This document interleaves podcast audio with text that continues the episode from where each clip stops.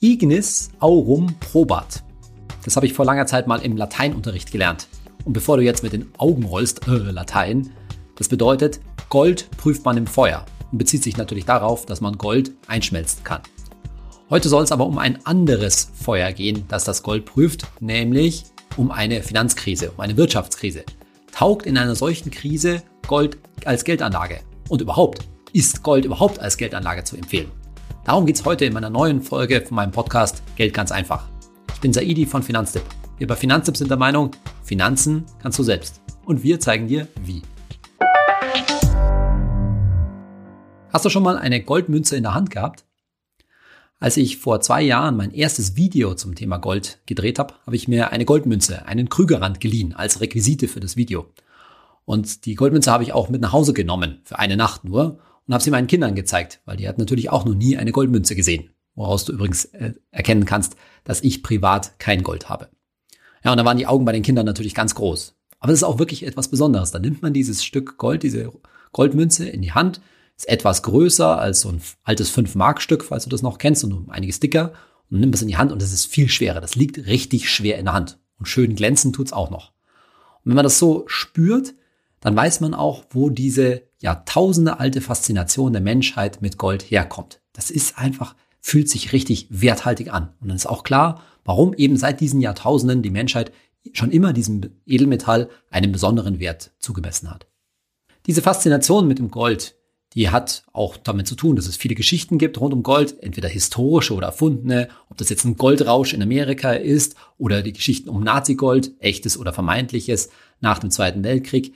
Jedenfalls bilden sich lauter so Blüten rund um das Thema Gold, die dazu führen, dass Menschen dem Edelmetall natürlich ein großes Vertrauen gegenüberbringen. Und dieses Vertrauen ist eben auch schon sehr alt. Das führt dann dazu, dass zum Beispiel Gold als sehr wertbeständig gilt, als Sachwert üblicher Vergleich ist, dass schon die alten Römer sich für eine Unze Gold, für eine Goldmünze, eine feine Tunika kaufen konnten. Und heute bekommt man für so eine Münze Gold immer noch einen Maßanzug. Das ist so ein berühmter Vergleich, der da gemacht wird. Und der, dies alles, auch diese Geschichten und die gewisse Romantik, die da rund um Gold entsteht, führt dazu, dass es da draußen eine Menge Goldfans gibt. Vielleicht hast du auch schon, bist du auch schon welchen begegnet, vielleicht bist du ja auch sogar einer. Und das sind sozusagen Leute, die sehr stark an das Thema Gold glauben und da auch wahrscheinlich in vielen Fällen beträchtlichen Teil von ihrem Geld drin halten. Und diese Fans gibt es natürlich auf allen Gebieten, so wie es natürlich auch Aktienfans gibt, oftmals Trader und äh, Spekulanten, nicht nur, aber in sehr vielen Fällen. Es gibt natürlich Immobilienfans, die nur auf Betongold setzen. Und heutzutage gibt es natürlich viele Krypto-Fans, Bitcoin-Fans, aber eben auch die ganze Goldliga. Was ich in dieser Podcast-Folge mit dir machen möchte, ist mich mit dem Thema Gold natürlich kritisch auseinandersetzen und vor allen Dingen mal dieser Faszination ein Stück weit nicht erliegen. Sondern mal nüchtern auch mit Zahlen drauf gucken und Argumente pro und contra gegen Gold aufführen und dann ein bisschen dann das zusammensummieren, ob sich denn Gold zumindest anteilig als Geldanlage für dich eignet. Und wenn man so nüchtern auf Gold schauen will, dann muss man sich natürlich den Goldpreis anschauen und das haben wir natürlich bei Finanztipp auch gemacht und den, wie nicht anders zu erwarten, mal gegen die internationalen Aktienkurse gelegt. Genauer gesagt natürlich gegen den Kurs des MSCI World. Und wenn man das jetzt vergleicht, also Aktien versus Gold das mal vergleicht, dann sieht man natürlich sofort, dass Gold, dem man ja immer dann diese, dieses Vertrauen entgegenbringt, als eine krisensichere Währung, da kommen wir gleich noch drauf und vor allen Dingen eben etwas sieht, was unglaublich wertstabil ist. Ne, siehe den Vergleich zwischen Tunika und Maßanzug. Wenn man aber den Goldpreis sich anschaut, dann stellt man schnell fest, hm, da ist ganz schön was los da, da schwankt ganz schön gehörig. Und zwar schwankt der tatsächlich stärker als Aktien. Das ist also schon mal eine erste Erkenntnis. Wenn du Gold hast, dann musst du dich darauf einstellen, dass dieses Ding, sagen wir mal, die eine Münze, die du da hast, der eine Krügerrand meinetwegen oder eine Maple Leaf, das ist eine andere Goldmünze, dass die von ihrem Wert her sich ordentlich nach oben und nach unten schwankt.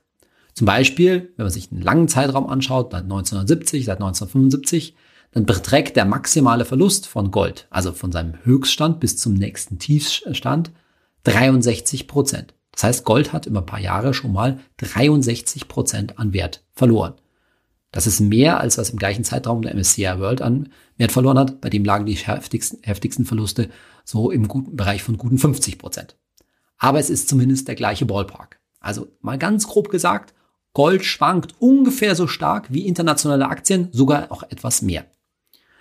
Wir haben, uns, haben das dann ein bisschen analysiert und uns angeschaut, dass wenn man das jetzt historisch betrachtet, man zum einen sehen muss, dass es sehr großen Unterschied macht, wann man in Gold einsteigt. Denn die meisten Leute, die Gold halten, die Gold haben, die kaufen natürlich einen satten, äh, satten Batzen auf einmal, als Einmalanlage. Denn jetzt wie bei einem ETF-Sparplan, dass man irgendwie jeden Monat 25 Euro in Gold anlegt oder sowas, das lässt sich in den allermeisten Fällen nur sehr schwer realisieren. Warum? Weil es eben so wenig Geld ist und man so wenig Gold gar nicht so einfach bekommt. Das heißt, auch wenn wir das jetzt nicht statistisch belegen können, die meisten Anlagen in Gold sind natürlich Einmalanlagen. Und da ist man eben, da kommen wir gleich noch drauf, sehr davon abhängig, wie der Kurs steht. Gerade bei so Langfristbetrachtungen haben wir bei Finanztipp mal angestellt. Es macht einen großen Unterschied, ob man jetzt einen Goldchart, den Preis aufmalt, seit 1970 oder seit 1975. Denn oft werden diese Langfristbetrachtungen gemacht, um dann etwas über die Rendite von Gold zu sagen. Da spricht auch gar nichts dagegen. Aber man muss halt wissen, nochmal, der Einstiegszeitpunkt, der aktuelle Preis, zu dem ich Gold kaufe, macht einen großen Unterschied. Denn 1975 war der ungefähr dreimal so hoch wie 1970. Und das macht natürlich für so eine Betrachtung eben einen großen Unterschied. Wir haben uns das dann in der Folge angeschaut und dann muss man eben auch feststellen, nicht nur, dass Gold, wie wir gerade schon gesagt haben, in der Sp sozusagen im Tiefpunkt mal über 60 Prozent an Wert eingebüßt hat. Es hat auch mal zwischendurch 28 Jahre gedauert. 28 Jahre, nämlich genauer gesagt von 1980 bis 2008, bis Gold wieder den ursprünglichen Preis erreicht hatte. Das heißt, vielleicht aus deiner Elterngeneration oder jemand anders, der schon sehr lange Gold hat, der erinnert sich vielleicht, hat sich irgendwann mal erinnert an den Preis seiner 1980, was sein Gold 1980 wert war. Oder im schlimmsten Fall ist er sogar 1980, hat er es gerade da gekauft. Aber diesen Wert von 1980, den hatte Gold tatsächlich erst 28 Jahre lang wieder erreicht. Das heißt, jemand, der damals Gold hatte, der hat irgendwann in den 90er Jahren auf sein Gold geschaut oder Anfang der 2000, Anfang der 2000er und sich gedacht, jetzt ist das immer noch im Minus. Das ist immer noch weniger wert als damals. Und da haben wir Inflation noch gar nicht einberechnet. So, also wir stellen fest, Schwankungen, ja, die ist sogar größer als bei Aktien, vielleicht schon mal überraschend. Aber was ist denn jetzt eigentlich mit der Rendite? Kann ich mit Gold mehr Geld verdienen als mit Aktien? Und die pauschale Antwort lautet grundsätzlich erstmal tendenziell nein. Gold war historisch gesehen zumindest keine bessere Geldanlage in aller Regel als internationale Aktien, als zum Beispiel ein ETF auf den MSCI World.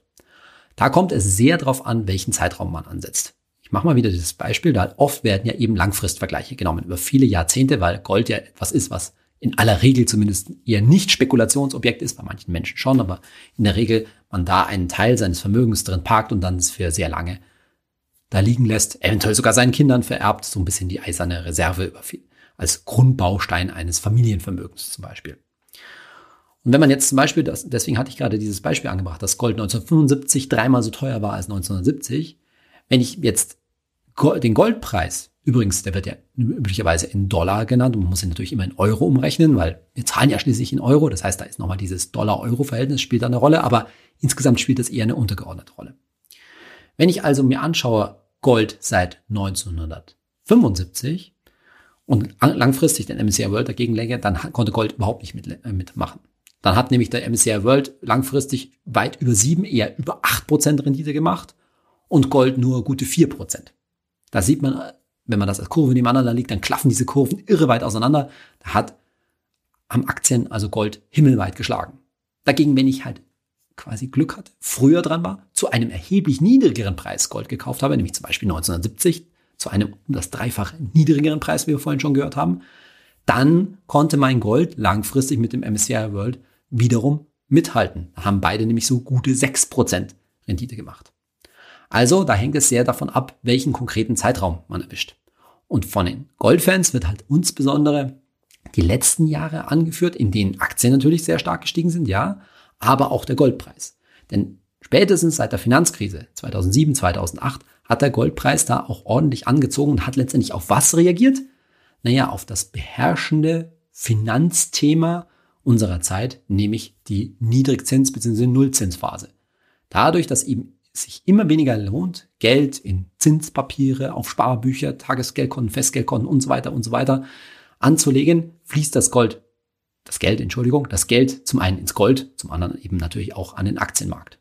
Also, da scheint schon unser nächstes Thema durch, Gold eben als Krisenwährung. Immer wenn sozusagen die weltweite Wirtschaft, das Finanzsystem ins Straucheln gerät, so ein bisschen Schwierigkeiten macht, dann ist es meistens so, dass der Goldpreis anzieht. Das war eben in der letzten Finanzkrise so, das war auch während der Corona-Krise so und da ist es auch kein Zufall jetzt, wo wir so ein bisschen einen Ausgang aus der Corona-Krise sehen, wo es Hoffnungen gibt, dass sich die Weltwirtschaft wieder besser noch erholt und so weiter, da fällt auch der Goldpreis wieder.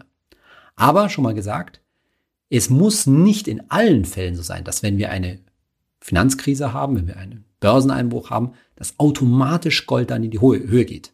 Das ist meistens so, aber nicht immer so. Es gab schon Beispiele, 1987 zum Beispiel, und auch ganz kurzzeitig, sogar während des Corona-Einbruchs, da ist der Goldpreis gefallen. Wie kommt sowas dann eigentlich? Naja, da spielen verschiedene Marktmechanismen eine Rolle. Zum Beispiel kann es in so einer finanziell schwierigen Phase sein, wo die Börsenkurse einbrechen, dass verschiedene Leute, Anleger, große Anleger wie Banken und ähnliche, mal Geld brauchen. Und dann können die was machen? ihre Goldreserven versilbern. Das passiert dann tatsächlich. Die brauchen einfach mal Liquidität. Die müssen vielleicht zum Beispiel Anleger ausbezahlen, die aus ihren Fonds etc., aus ihren Anlagen raus wollen. Und dann gehen die schon mal an ihre Goldreserven ran. Was ist die Folge? Es kommt relativ viel Gold auf einmal auf den Markt und das drückt den Preis dann auch mal.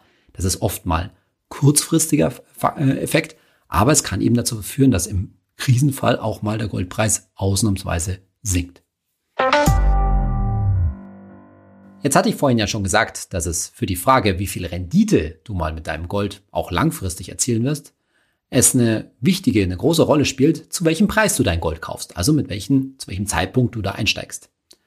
Jetzt hatten wir ja beim Thema Aktien und ETFs immer so gesagt, na, so der Einstiegszeitpunkt, ja, der spielt schon eine Rolle, aber langfristig wird sich das immer positiv entwickeln. Also mit anderen Worten, der Einstiegszeitpunkt ist eigentlich nicht so wichtig. Wir haben ein bisschen gesagt, bei Aktien ist der richtige Einstiegszeitpunkt immer.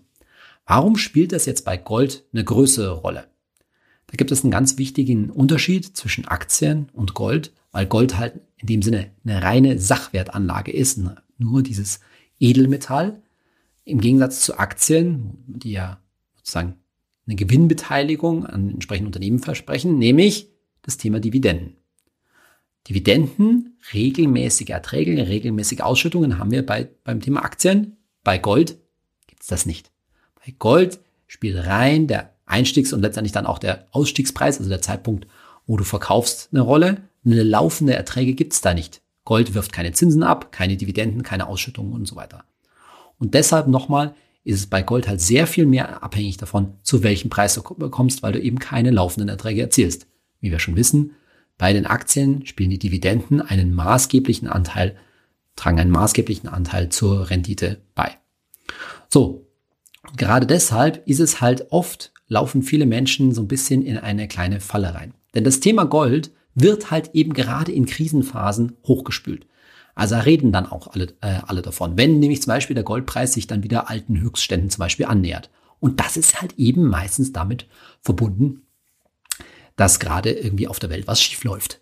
So, und auch in der Zeit steigen typischerweise die Goldkäufe von Privatanlegern. Ob jetzt wirklich physisch, wie man so schön sagt, also dass die Goldmünzen, Goldbaren kaufen oder dass die in irgendwelche Goldfonds einsteigen etc.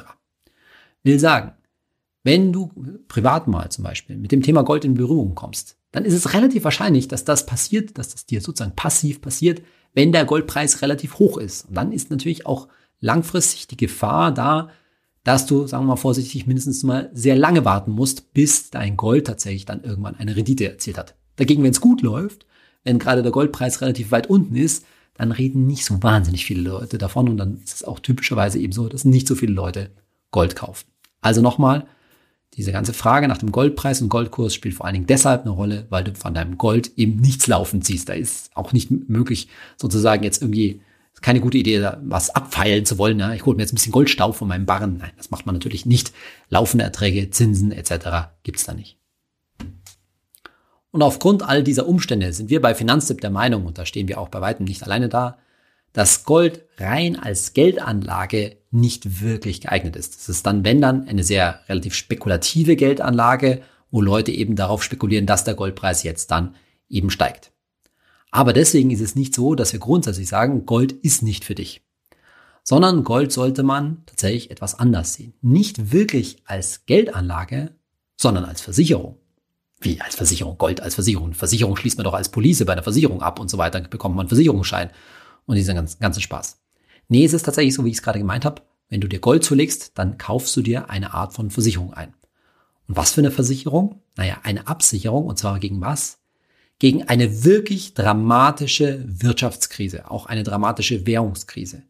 Und damit meine ich eine so dramatische Krise, wie wir sie seit sehr langer Zeit nicht mehr gesehen haben. Und mit sehr langer Zeit schließt übrigens die letzten Börsenkrisen, zum Beispiel auch die Finanzkrise 2007, 2008 mit ein.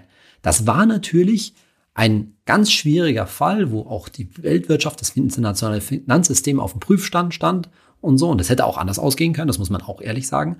Aber in der Form, wie es historisch jetzt abgelaufen ist, war es am Ende, muss man mal so hart sagen, doch nur in Anführungszeichen ein heftiger Börsencrash, wie er sich historisch gesehen immer wieder mal am internationalen Aktienmarkt ereignet. Will sagen, das kennst du jetzt schon, äh, kennst du jetzt schon in bestimmten Zeiträumen, die man natürlich nicht näher bestimmen kann, alle 10 Jahre vielleicht, 15 Jahre, wie auch immer oder auch kürzer, da crasht es halt mal richtig am internationalen Aktienmarkt. Und da sind Verluste von bekanntermaßen 50 Prozent durchaus drin.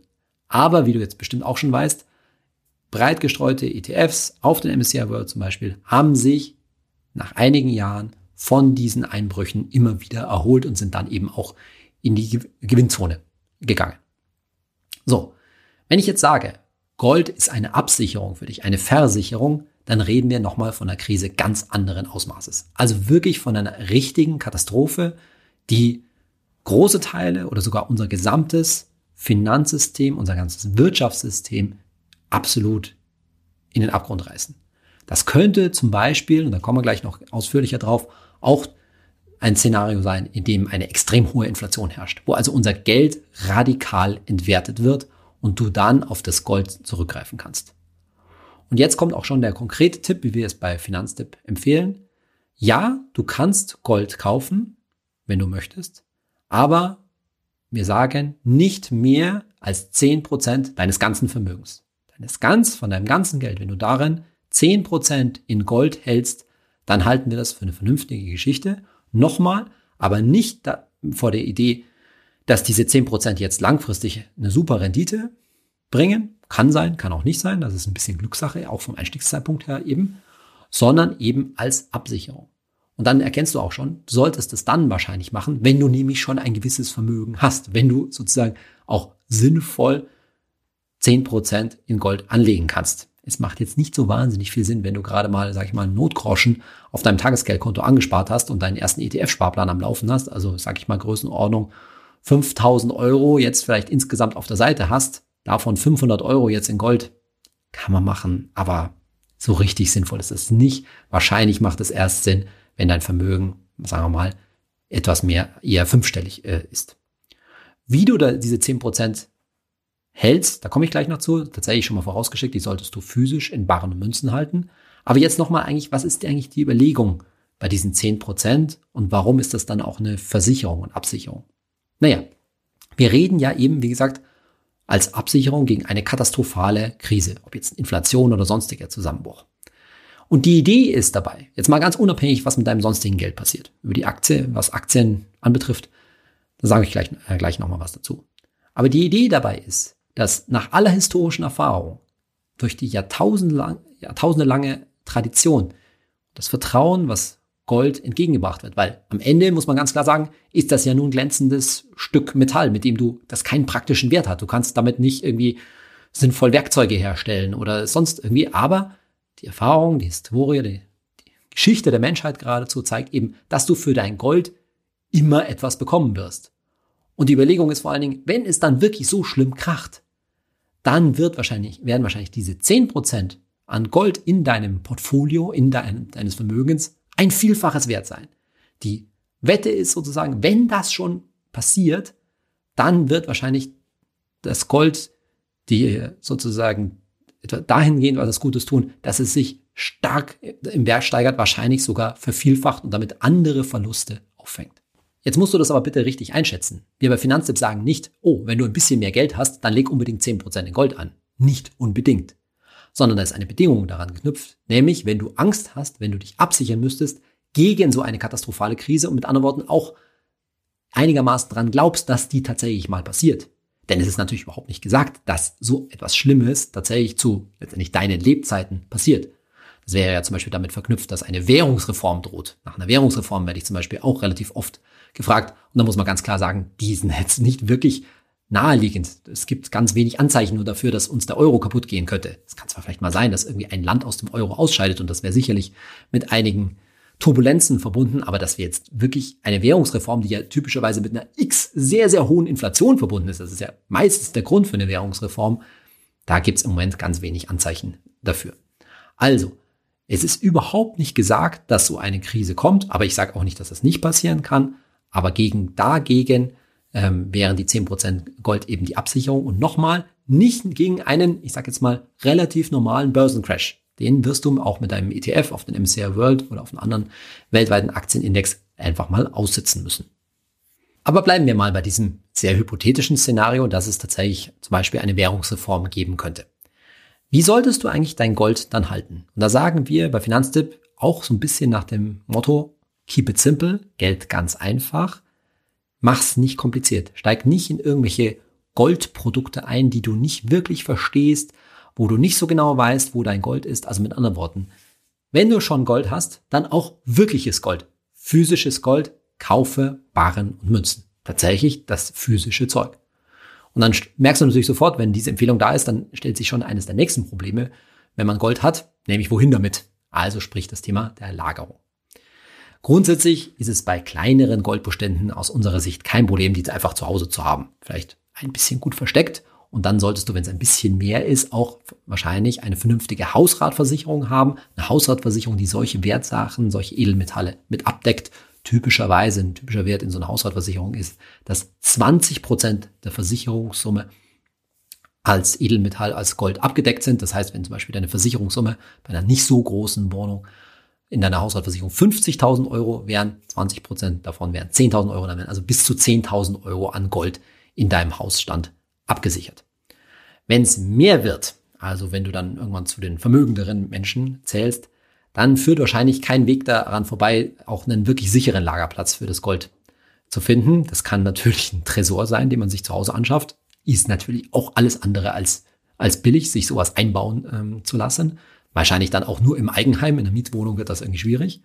Oder die Alternative ist, sich ein Bankschließfach zu holen. Das kann man auch heutzutage immer, immer noch. Also klassisch, ich kenne das noch von meinem Vater, der hatte ein Bankschließfach, wo er dann irgendwie Aktien und andere Wertgegenstände aufbe aufbewahrt hat machen kaum noch Menschen, aber das geht. Und das kostet halt dann Größenordnung vielleicht 60, vielleicht 80 Euro im Jahr. Wo Goldfans mich immer für diesen Vorschlag kritisieren, ist natürlich, was ist denn jetzt in so einem Krisenfall? Kommst du an so ein Goldschließ, Entschuldigung, an so ein Bankschließfach dann auch wirklich ran? Grundsätzlich muss man sagen, auch diese Bankschließfächer sind Sondervermögen, wie man sagt, quasi. Das heißt, wenn die Bank pleite geht, dann ist es natürlich nicht so, dass dein Bankschließfach äh, geplündert werden äh, kann. Kann natürlich schon, aber dann sind wir schon wirklich bei ganz radikalen Zuständen. Aber es könnte zum Beispiel sein, dass die Bank zu hat und du länger an dein Gold nicht rankommst. Das ist durchaus eine Problematik und da sieht man schon, es gibt jetzt keinen ganz simplen Weg, dieses Gold zu lagern. Wenn du dich jetzt fragst, ja, wo kriege ich das Gold denn eigentlich? Tatsächlich kann man Gold gut im Internet, also online kaufen. Es gibt verschiedene Händler. Wir empfehlen auf unserer Seite finanztipp.de slash Gold da auch einiges, was, wo man das eben kaufen kann. Wichtig ist vor allen Dingen, dass wenn du auf eine entsprechende Homepage gehst, du unbedingt darauf achtest, dass der entsprechende Anbieter, der Betreiber der Homepage, also der Goldhändler, Mitglied im Berufsverband des deutschen Münzhandels ist. Das ist so ein gewisses Siegel. Und dann solltest du auch darauf achten, dass wenn du dort Gold bestellst, dass in den Preis die entsprechenden Versandkosten inklusive Versicherung übrigens, also Versicherung für den Transport, schon mit eingerechnet sind. Und dann kann man da eigentlich relativ problemlos sich das Gold tatsächlich nach Hause liefern lassen. Das ist ein durchaus privates Mittel. Was du eben nicht machen solltest aus unserer Sicht ist, ein anderes Angebot für Gold in Anspruch zu, äh, zu nehmen. Also es werden ja zum Teil sowas wie Goldautomaten, wo man sich irgendwie kleine Kleinstmünzen und so weiter rauslassen kann, wahrscheinlich zu überteuerten Preisen. Aber vor allen Dingen raten wir nicht dazu, sowas wie Goldfonds oder Gold-ETCs, Exchange Traded Commodities, zu kaufen. In vielen Fällen ist dann nicht so ganz klar, wie die eigentlich genau besichert sind. Und selbst wenn die gut besichert sind, es gibt zum Beispiel das Thema Xetra Gold, das ist besichert, das ist richtig. Und wenn es da zu Problemen könnte, geben, zu Problemen kommen würde, könnte man sich da auch das Gold, das man mit so einem Fonds gekauft hat, tatsächlich liefern lassen. Meine Frage ist da immer, naja, nochmal, wofür kaufen wir eigentlich dieses Gold? Für eine, schon bekannt jetzt, katastrophale Wirtschaftskrise, in der wahrscheinlich so einiges nicht funktioniert. Und da kann man sich natürlich berechtigt fragen, hm, komme ich da wirklich an das Gold ran? Wird mir das dann auch problemlos geliefert oder muss ich da erst, ja, Rechtsmittel einlegen oder sowas in der Richtung? Also da sagen wir eben bei Finanztipp nie. Wenn schon Gold physisch verfügbar, da sieht man auch das mit Bankschließfach, ja, das könnte schon so ein bisschen problematisch sein, aber ist vielleicht auch der einzige Ausweg, wenn ich diesen Weg 10% in Gold denn tatsächlich gehen möchte. Übrigens, wenn man sich das jetzt so vorstellt, Thema Währungsreform, katastrophale Wirtschaftskrise, was mache ich denn eigentlich mit dem Gold dann? ist es dann bestimmt nicht so gedacht und von unserer Seite natürlich auch nicht, dass du wirklich mit dem Gold, mit deiner Goldmünze dann irgendwie einkaufen gehst, bezahlen gehst, abgesehen davon, dass das wahrscheinlich ziemlich schwierig ist. Und es wird, wirst auch bestimmt beim Bäcker keine Semmeln bekommen für dein bisschen Gold. Nein. In aller Regel muss man ja davon, davon ausgehen, dass du mit deinem Gold diese Krise ein Stück weit überdauern kannst und vor allen Dingen, dass sich ja sicherlich in ziemlicher Schnelle eine neue Währung etablieren wird und in die kannst du natürlich dann dein Gold beziehungsweise wahrscheinlich Teile deines Goldes dann eintauschen für einen ordentlichen Gegenwert. Das ist die realistische Verwendung in so einer in so einem Krisenfall, wie du das mit Gold anstellen kannst. Jetzt sind wir ja schon immer so bei diesem Thema, wie sieht so ein Krisenszenario eigentlich aus? Und es geht wahrscheinlich auch ganz viel um das Thema Inflation. Denn nochmal, wahrscheinlich, das wahrscheinlichste Szenario, warum es überhaupt zu einer Währungsreform kommt, ist ja wahrscheinlich eine sehr stark galoppierende Inflation. Die Angst davor, die ist ein Stück weit berechtigt, auch wenn wir es jetzt hier nicht übertreiben wollen. Die rührt aber aus dem Fakt heraus, dass natürlich das ganze Szenario der Nullzinsphase, der Währungs-, der offenen Geldpolitik, der Notenbanken und so weiter dazu führt, dass sich die Geldmenge sehr stark ausgeweitet hat, dass also grundsätzlich ein gewisser Inflationsdruck da ist. Also dass man erwarten könnte, dass die Preise irgendwann mal ziemlich stark steigen. Das ist in den letzten Jahren, zumindest im globalen äh, Rahmen und vor allen Dingen nicht in Deutschland, kaum passiert. Wir haben eine Inflation der Vermögenswerte, der Geldanlagewerte, also insbesondere von Aktien, von Immobilien und eben von Gold, aber nicht wirklich eine große Inflation der eigentlichen Verbraucherpreise, wenn man jetzt mal die Mieten außen vor lässt. So, wenn man jetzt aber sich so ein Inflationsszenario vorstellt, dann muss man sich natürlich fragen, ist, sagen wir mal, du willst dich absichern, dass die Inflation in Zukunft sehr stark steigt, muss das unbedingt mit Gold passieren? Nein, muss es natürlich nicht. Und das ist ein weiteres Argument, warum wir eben so ein bisschen zurückhaltend sind beim äh, Thema Gold. Denn auch Aktien bieten natürlich einen gewissen Inflationsschutz. Keinen perfekten, aber einen gewissen. Ganz kurz, warum? Naja, weil Inflation, also steigende Preise, jetzt per se nicht ganz schlecht sind für Aktien. Warum? Nicht vergessen, hinter den Aktien stehen Unternehmen, die wirtschaften und steigende Preise, ganz global gesprochen, da muss man natürlich von Branche zu Branche unterscheiden und so weiter, sind jetzt für Aktien keine Katastrophe. Warum? Weil die Unternehmen ihre Waren und Dienstleistungen, ihre Produkte zu höheren Preisen verkaufen können. Gleichzeitig hat aber Inflation natürlich auch etwas Negatives für Unternehmen. Zum einen schüren sie Unsicherheit und das ist grundsätzlich erstmal Gift für den Aktienmarkt und vor allen Dingen muss ein Unternehmen natürlich auch was einkaufen und die, Einkaufspreise für Unternehmen für Aktien steigen natürlich gleichermaßen. Aber letztendlich, jetzt mal wieder zurück auf die Zahlen gesprochen, wenn wir sagen, langfristig hat so ein ETF auf den MSCI World irgendwo sechs, vielleicht sogar sechs, sieben, acht Prozent Rendite pro Jahr gemacht, dann hast du damit ja schon eine Art von Inflationsschutz eingebaut. Das heißt, Du erzielst eben schon eine gute Rendite, die langfristig oberhalb der Inflation liegt. Und ähnlich ist es übrigens auch mit Immobilien, die ja ebenfalls Sachwertanlagen sind und grundsätzlich die Tendenz haben, sozusagen relativ wertbeständig zu sein in solchen Inflationsfragen. Also, was ich alles, was ich damit sagen will, Gold ist natürlich nicht das einzige Mittel gegen als Inflationsschutz. Es gibt auch noch die anderen Methoden und vor allen Dingen das Thema Aktien empfehlen wir dir da ja.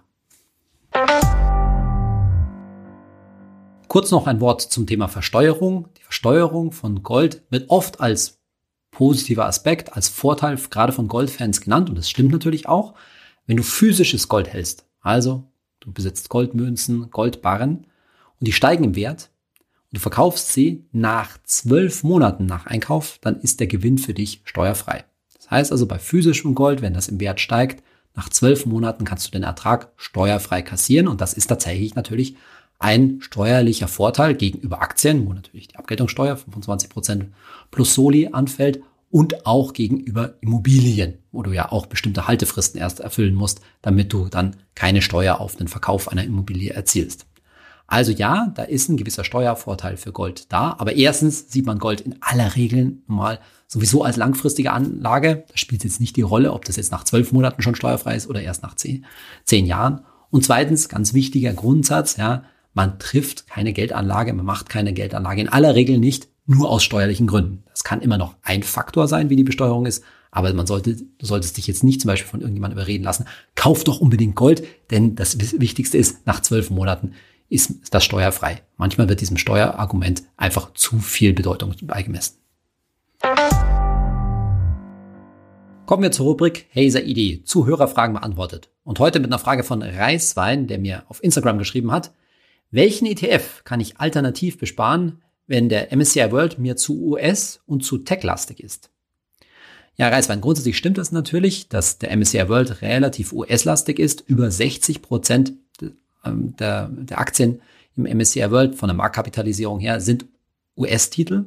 Und es ist auch, ja, ein ziemlich hoher Tech-Anteil drin, je nachdem, wie man rechnet, was man in die, als Tech-Aktie wirklich zählt. Also Tech-Aktien wären natürlich so etwas wie Google oder Amazon oder auch Tesla, Apple natürlich. Dann ist der Tech-Anteil irgendwo im MSCI World bei guten 30 Prozent, je nachdem, wie gesagt, wie man rechnet. So, kurzen Wort dazu. Erstens, der US-Anteil, den sehen wir bei Finanztipp gar nicht so kritisch. Warum? Weil das in aller Regel Weltkonzerne sind. Ja, natürlich ist Apple zum Beispiel ein US-Konzern, macht aber einen großen Teil seines Umsatzes natürlich nicht nur in den USA, sondern Smartphones werden natürlich, oder vielmehr iPhones, werden natürlich überall auf der Welt verkauft. Zum Beispiel auch in China. Also es ist nicht so wahnsinnig entscheidend eigentlich, wo die jeweilige Firma ihren Sitz hat, sondern natürlich, wo die Geschäfte stattfinden, wo der Umsatz gemacht wird. Und der Tech-Anteil, ja, ist ein Stück weit groß, aber man muss natürlich auch sehen, was bedeutet denn Tech? solche Firmen, diese großen internationalen Internetkonzerne etc., die bestimmen natürlich einen großen Teil von unserem Leben. Insofern ist es auch gerechtfertigt, dass eben ein großer Tech-Anteil da drin ist, weil das halt nun mal ein großer Treiber der Weltwirtschaft ist. Aber ja, wir haben das schon im Blick und man kann schon versuchen, da ein bisschen zu streuen oder anders vorzugehen. Und zwar gibt es, das wollen wir es wieder einfach halten, zwei Möglichkeiten. Zum einen kannst du einfach statt eines ETFs auf den MSCI World den MSCI All Countries World Index besparen. Der hat den Vorteil oder die größere Streuung nochmal, dass da nicht nur Industrienationen drin sind, denn nochmal im MSCI World sind ja nur Industrieländer drin, sondern der All Countries World Index hat auch einen Schwellenländeranteil von gut etwa 10 Prozent drin. Das heißt, da hast du etwas mehr Emerging Markets, wie man so äh, sagt, und etwas mehr weltweite Streuung drin. Wenn man sich die beiden Indizes langfristig nebeneinander liegt, dann macht es ehrlich gesagt keinen großen Unterschied in der in der einen Jahr, in, in, in ein paar Jahren läuft mal der MSCI World besser, in anderen Jahren mal der All Countries World Index. Ich glaube, dass das langfristig gar nicht, gar keinen riesigen Unterschied macht. Oder wenn du wirklich, sage ich mal, so US abgeneigt bist, gibt es noch eine andere Möglichkeit, die wir vorsehen. Das heißt, du nimmst einen ETF auf den MSCI World oder auch auf den All Countries World Index, in dem halt der US-Anteil dann kleiner ist, aber immer noch beträchtlich ist übrigens, und nimmst zusätzlich, aber bitte immer nur zusätzlich, einen ETF auf einen europäischen Aktienindex, zum Beispiel auf den MSCI Europe oder auf den Stocks 600. Übrigens bitte nicht auf den Eurostox 50, denn der Eurostox 50 umfasst nur 50 Aktien, darunter relativ viele Finanztitel. Das Eurostox 50, obwohl er ziemlich beliebt ist, ist kein guter Index. Also einen breit gestreuten europäischen Aktienindex als Ergänzung zum MSCI World oder zum All Countries World Index, zum Beispiel in einem Verhältnis vielleicht von 80 zu 20, 70 zu 30. Das wäre eine äh, vernünftige Mischung, aber bitte nicht nur europäische ähm, Aktienindizes nehmen, nicht nur einen europäischen ETF, das wäre wiederum zu eingeschränkt. Was meine nächste Podcast-Folge angeht, da will ich quasi an die Frage von Reiswein gerade eben anschließen, denn ich habe noch viele weitere Fragen bekommen, die sich rund um das Thema drehen. Kann es denn wirklich sein, dass ein ETF in meinem Portfolio reicht? Also reicht das wirklich ein ETF auf den MSCI World oder auf den All Countries World Index, den ACWI? sollte man nicht mehrere ETFs im Portfolio haben. Mal zum Beispiel, was passiert denn, wenn der eine ETF pleite geht? Zum Beispiel kann sowas sein. Oder ist es für die Streuung nicht besser? Sollte man nicht zum Beispiel 70% MSCI World und 30% Emerging Markets, Schwellenländer investieren? Sollte man nicht zum Beispiel auch weg von den Tech-Aktien, wie Reiswein das gerade gesagt hat, oder auf spezielle Themen setzen, Nachhaltigkeit mit dazu nehmen und so weiter und so weiter. Und zu diesem ganzen Thema, zu diesem Misstrauen, das ich in euren Fragen da auch äh, raushöre, nämlich, kann das denn wirklich sein, dass ein ETF reicht? Dazu machen, unterhalten wir uns beim nächsten Mal. Und wie nicht anders zu erwarten nach dem Titel dieses Podcasts, ja, ich werde das verteidigen, warum man das eigentlich wirklich einfach halten kann. Also, freue dich schon mal auf die nächste Folge. Bis nächste Woche, dein Saidi.